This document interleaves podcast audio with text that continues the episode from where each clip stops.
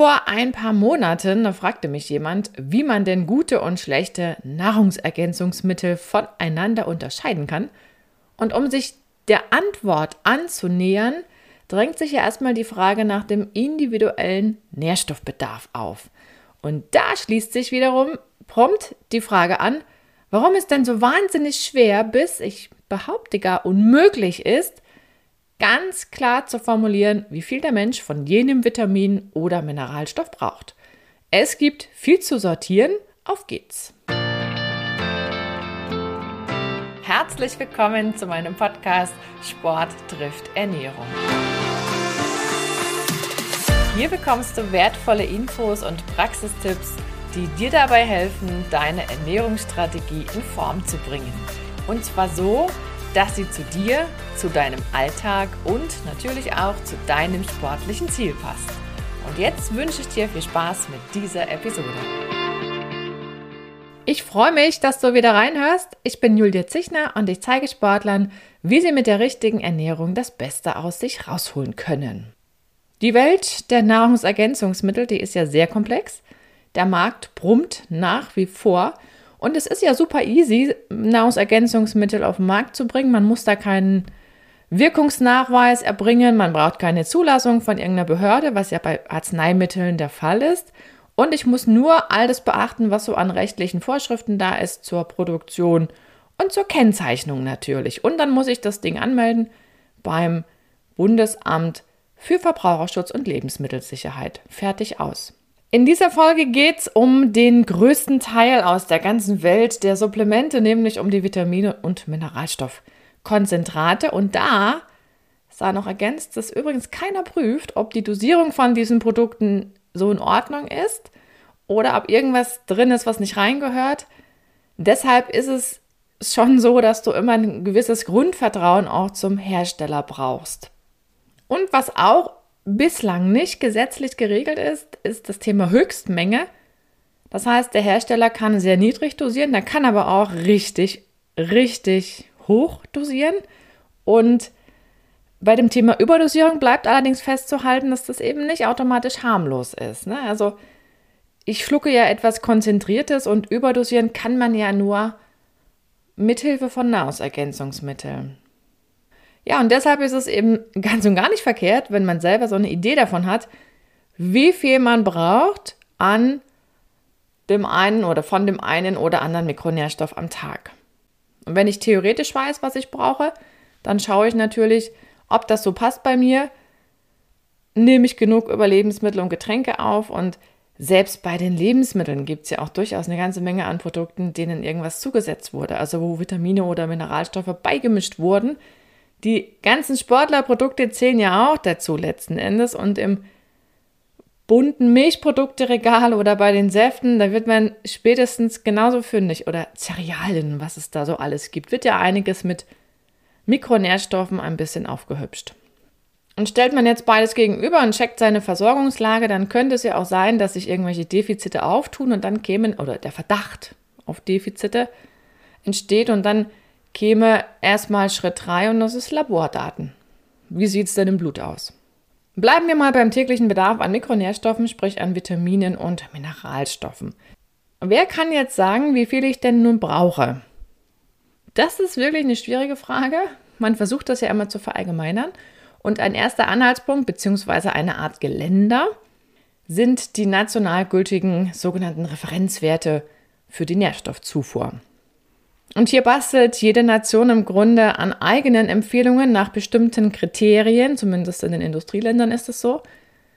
Und die Basis bildet immer die aktuelle wissenschaftliche Datenlage, aber das auf internationaler Ebene. Wissenschaft ist ja sowieso ein internationales Business in Anführungszeichen. Und dann kommt es darauf an, welche Punkte eben noch so alles bedacht werden und wie das jeweilige Expertenteam ja vor allen Dingen mit den Empfehlungen für die Nährstoffe umgeht und Manchmal gibt es auch eine Datenlage, die sehr dünn ist zu bestimmten Vitaminen oder Mineralstoffen. Dann versucht man abzuschätzen, weil man sich überlegt, okay, was ist, wenn ein Mangel auftaucht, welche Symptome, wie schwerwiegend sind die und so weiter. Das heißt, wir haben hier schon andere Ergebnisse, ich sag mal, wenn andere Experten sich darüber Gedanken machen. Das muss man einfach wissen und deshalb liegt ja auch der Unterschied in der Natur der Sache beziehungsweise in der Natur der Entstehung, so will ich es mal formulieren. Gucken wir uns das mal an, wie das in Deutschland funktioniert, beziehungsweise in Österreich, da läuft das ja gleich, die arbeiten zusammen. Und bei uns ist es die Deutsche Gesellschaft für Ernährung, die an den Referenzwerten bastelt in Zusammenarbeit mit der Österreichischen Gesellschaft für Ernährung, der ÖGE. Und seit diesem Jahr geht die Schweiz an dieser Stelle eigene Wege. Früher haben die ja zu dritt zusammengearbeitet. Und wenn man sich die Referenzwerte für die Schweiz anschaut, da gibt es natürlich auch kleine Unterschiede. Aber das liegt, wie ich gerade gesagt habe, in der Natur der Sache. Kann man alles googeln, ist alles online verfügbar. Diese Referenzwerte von der DGE bzw. von der ÖGE, die kann man sich kaufen. Das ist so ein 4 cm breiter Ordner, der wird auch stetig erweitert. Gibt es immer mal was Neues. Und ganz hinten drin, da sind alle Personen aufgeführt, die daran mitgewirkt haben. Und das sind, ich habe das mal durchgezählt, um die 70 Leute aus unterschiedlichen Fachinstituten, von Universitäten, Kliniken, und dann sind nochmal unterschiedliche Blickwinkel auch in Bezug auf die jeweilige Zielgruppe dabei. Denn es wird ja in diesen Referenzwerten nach Alter und nach Geschlecht unterschieden. Das heißt, man guckt immer Frauen, Männer und dann Kinder, Jugendliche. Da werden verschiedene Abstufungen gemacht. Auch das macht jedes Land ein bisschen unterschiedlich. Ist schon sehr interessant. Und was ist jetzt diese ganz große Schwierigkeit oder sagen wir mal die große Herausforderung an der Geschichte mit diesen Referenzwerten? ich muss mich ja auf einen, ich sag mal, Standardmenschen oder Durchschnittstypen festlegen. Und da geht es dann auch schon los, wie machen wir das denn jetzt mit dem Körpergewicht? Und je größer ich meine ja, Reichweite gestalte, umso schwieriger wird das, umso heterogener wird das ja auch. Und damit ist auch klar, jede Fachgesellschaft bewertet das ein bisschen anders. Auf der anderen Seite wissen wir ja auch, dass das vom Körpergewicht abhängt, was wir so an Nährstoffen brauchen. Ist ja logisch, je nachdem, ob ich viele oder weniger Zellen zu versorgen habe. Ja, und gerade die Sache mit dem Durchschnittsgewicht, die bewertet jeder natürlich anders. Ist ja auch in jeder Nation ein bisschen anders. Dann spielen natürlich auch nationale Essgewohnheiten noch eine Rolle, wo man dann nochmal guckt, okay, wenn die und die Lebensmittel verstärkt eingesetzt werden, aus traditionellen Gründen auch, ist es dann wahrscheinlich hier ein Mangel zu erreichen oder nicht. Das unterscheidet sich tatsächlich. Auch die Ernährungspyramiden sind übrigens unterschiedlich in den einzelnen Ländern, allein schon von der Lebensmittelauswahl, aber auch von der Zusammensetzung. Generell geht man ja immer erstmal von einem gesunden Menschen aus, wenn man über diese Referenzwerte spricht. Wenn man sich aber anschaut, was in der Bevölkerung Status quo ist, dann ist das schon nochmal ein bisschen anders. Das schwingt im Hintergrund natürlich auch mit. Und man möchte irgendwie so einen gemeinsamen Nenner finden, der möglichst auch präventiv wirkt für alle ja, möglichen ernährungsabhängigen Krankheiten. Also im Prinzip ist es eine unlösbare Aufgabe, da was zu finden, was für alle wirklich gleichermaßen passt. Und dann ist ja auch klar, wenn so viele an einem runden Tisch sitzen, dann sagt der eine, ach, daran müssen wir noch denken, der nächste, das dürfen wir auch nicht vergessen. Und jeder hat ja so einen bestimmten Anspruch. Und das dann auch alles in den guten Kompromiss reinzubasteln, das ist schon eine Aufgabe. Und in Deutschland ist es ja, genauso wie in Österreich auch so, dass man dann noch, wenn man die wissenschaftliche Datenlage sich angeguckt hat, sagt, okay, wir machen noch ein bisschen Sicherheitszuschlag dazu. Nicht immer, aber teilweise. Dann wird ein bisschen Statistikberechnung betrieben. Also das ist sehr unterschiedlich, will ich damit sagen, wie diese Werte zustande kommen. Und es gibt einen so einen, ja, so einen, so einen klassischen Nachteil, ne? wenn sich Wissenschaft gravierend weiter bewegt, was ja immer mal passieren kann, dann dauert das leider relativ lange, bis irgendwie die Referenzwerte angepasst werden.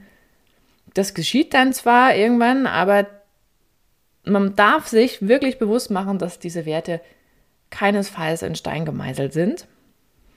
Und wenn du es genauer wissen willst, wie die darauf kommen, auf diese Werte, dann kannst du auch nachlesen in diesem Ordner. Das gibt zu jedem Nährstoff nochmal einen Erklärungsteil.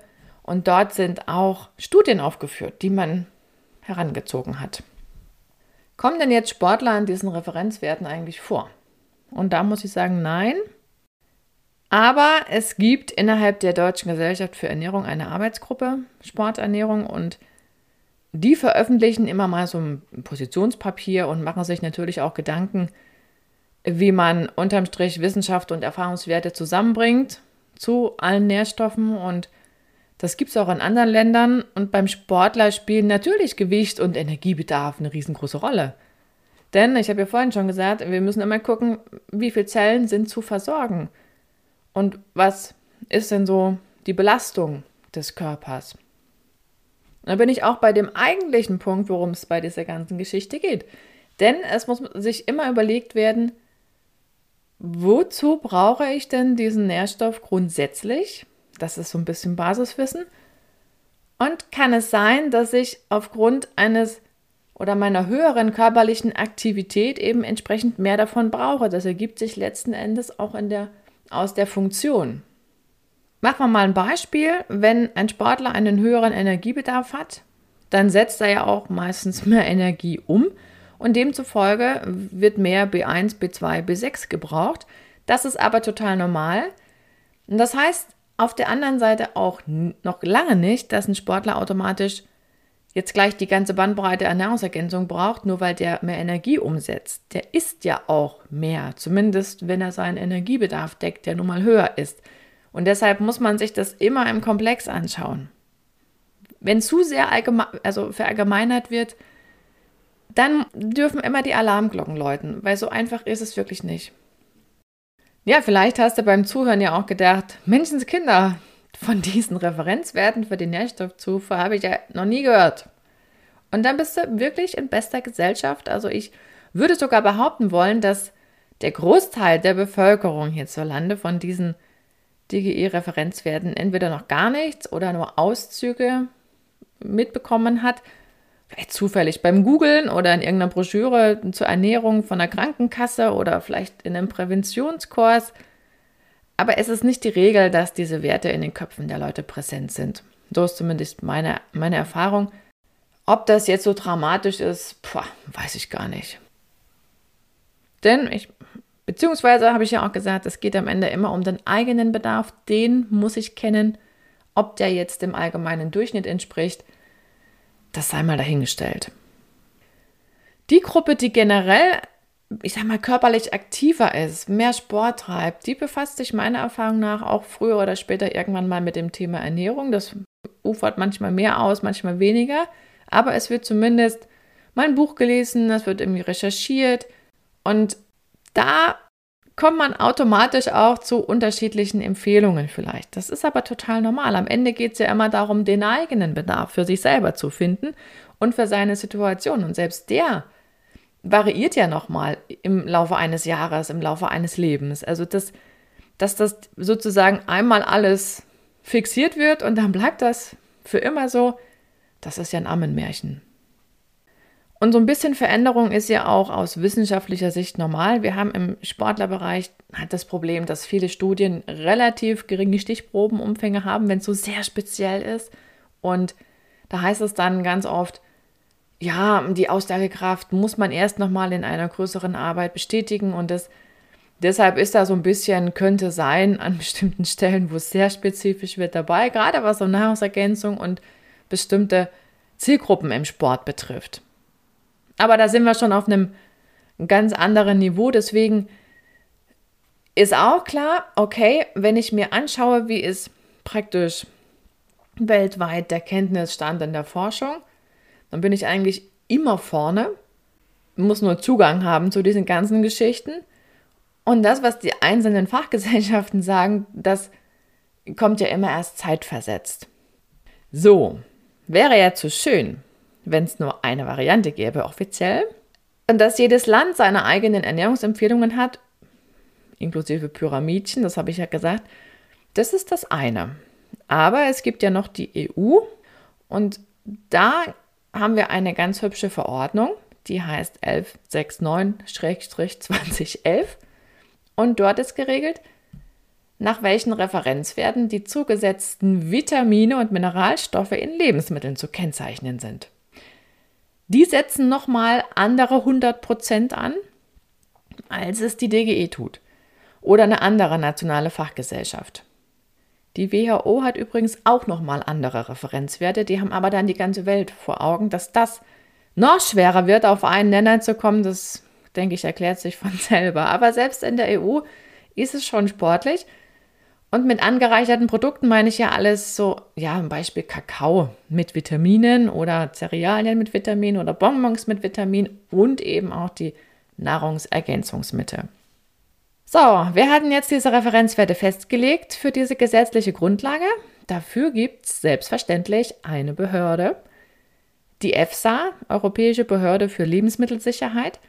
Und die Referenzwerte, die von dieser Behörde sozusagen verabschiedet wurden, die orientieren sich auch am Bedarf von gesunden Erwachsenen im europäischen Durchschnitt.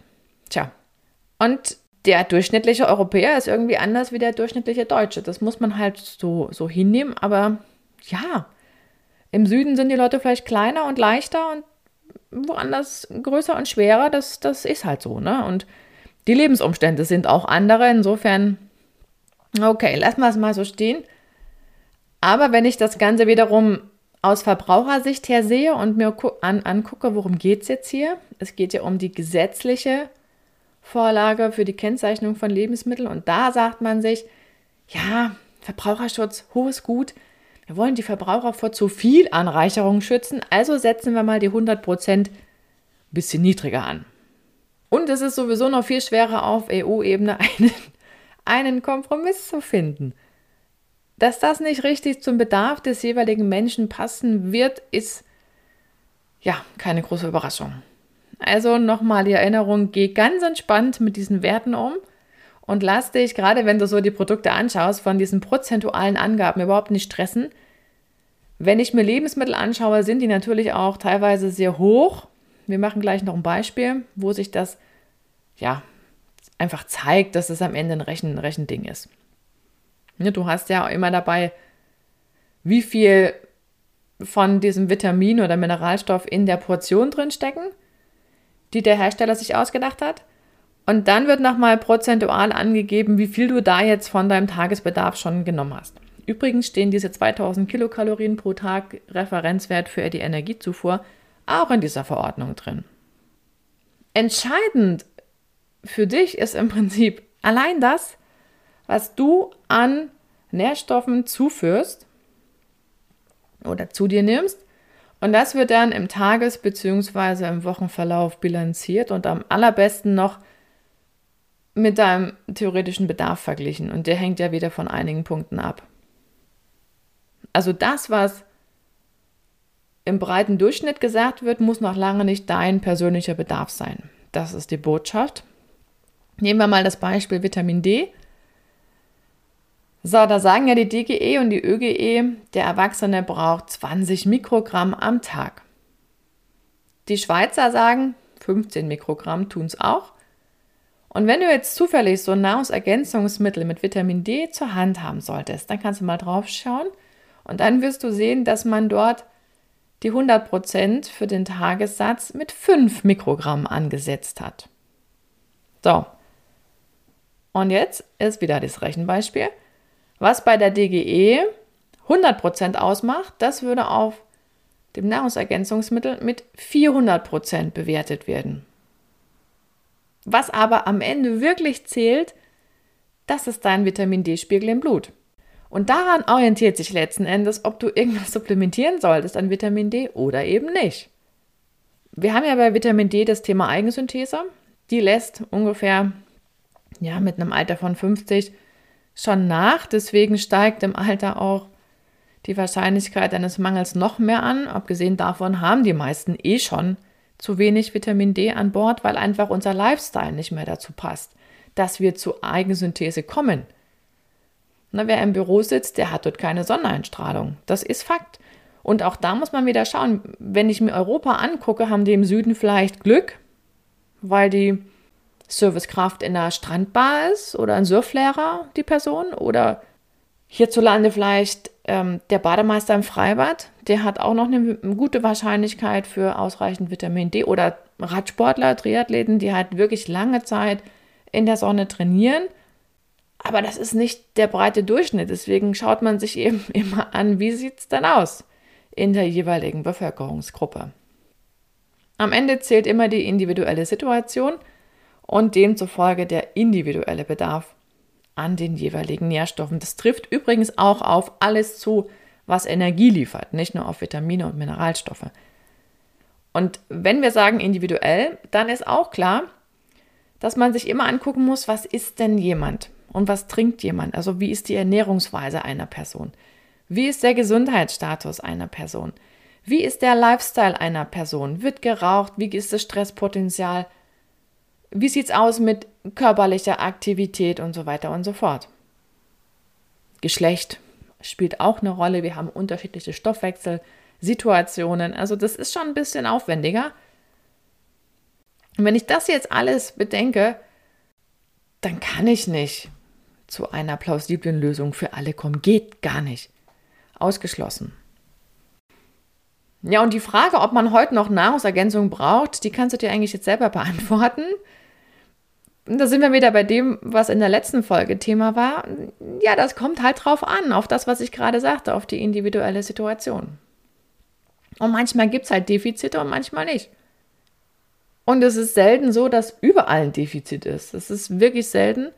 Deswegen sollte man das schon ein bisschen genauer durchforsten. Und das eine ist ja die Einnahme von irgendwelchen Tabletten mit Vitaminen und so weiter oder die Zufuhr. Da kann man sich ja auch sagen, ach hübsch, ich habe das jetzt geschluckt, gut ist. Ist das so? Kann sein, muss nicht.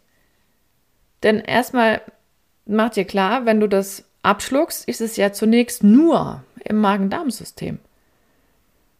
Entscheidend ist, wie viel am Ende überhaupt in den Zellen ankommt. Das heißt, wie viel es wirklich ins Blut schafft. Wenn das nicht so richtig klappt und ich einen Mangel trotzdem beseitigen muss, dann bin ich irgendwann bei Infusionen. Das kann auch sein. Deswegen ist das immer eine Schnittstelle zur Medizin. Immer. Und gerade dieses, was kommt jetzt wirklich an im Blut, das hängt auch davon ab, ob alle Transportsysteme funktionieren. Da gibt es individuelle Unterschiede. Das hängt auch davon ab, beispielsweise bei Mineralstoffen, wie die jetzt in diesen Produkten drin sind. Das ist ja auch alles vorgeschrieben, welche Verbindung ich da nutzen kann, beispielsweise für Magnesium. In den äh, preiswerten Sachen ist so Magnesiumcarbonat drin. Häufig so Brausetabletten und so weiter. Das ist nicht so einfach zu resorbieren wie beispielsweise Magnesiumoxid. Aber am Ende hängt es auch wiederum von der Dosierung ab. Ich muss mir immer das Gesamtpaket angucken. Man sagt bei Mineralstoffen ja, dass es einfacher ist, die Dinger in organischen Verbindungen aufzunehmen, als eben in anorganischen. Um nochmal bei dem Preis zu bleiben.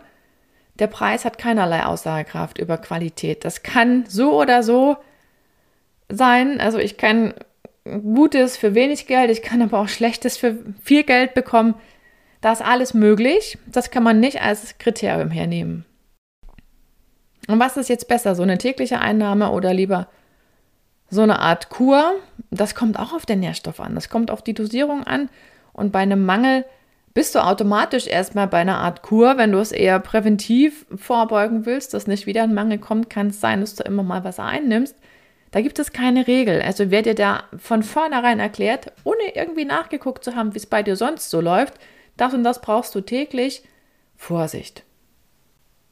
Auch dieses Thema lieber isoliert oder Multipräparate. Multivitamin, niedrig dosiert, mag ja noch okay sein. Unproblematisch, sagen wir mal so. Ob das dann irgendeinen Nutzen hat, muss ergründet werden. Wenn deine Ernährung eh schon gut genug ist, dann wird es keinen Nutzen haben. Aber auch keinen Schaden, so what. Wenn du einen Mangel ausgleichen willst, dann wird es schwierig mit diesen Multipräparaten. Viel zu geringe Dosierung, weil eben Breitbandangebot drinsteckt. Auch viel zu viel Konkurrenz beim Resorbieren – das ist gerade bei den Mineralstoffen schwieriger, weil die ja zum Teil die gleichen Transportsysteme nutzen. Und wir kennen das ja auch aus dem Alltag, wenn man die Sachen gleichzeitig machen soll, es ist nicht so einfach. Da bleibt auch mal was auf der Strecke. So ungefähr geht es im Darm auch. Aber wenn du jetzt selber so Nahrungsergänzung nimmst, dann frag dich wirklich mal, warum greife ich denn dazu? Was ist mein eigentlicher Grund? Ist das eine Emotion? Ist es vielleicht die Angst vor einem Mangel oder ist es wirklich ein handfester Grund? Das ist sehr unterschiedlich. Und im Übrigen ist, ist es gar nicht so schnell der Fall, dass wir einen echten, nachgewiesenen Mangel haben an Vitaminen und Mineralstoffen. Das gibt es, überhaupt keine Frage. Aber das dauert schon ein bisschen, bis sich sowas etabliert. Und demzufolge ist auch immer, wenn du was einnimmst, immer im Hinterkopf zu klären, was will ich denn erreichen? Will ich einen Mangel beheben? Oder will ich einen Mangel vermeiden? Kann ja auch sein. Wenn ich einen Mangel beheben will, brauche ich eine höhere Dosierung, als wenn ich einen Mangel vermeiden will.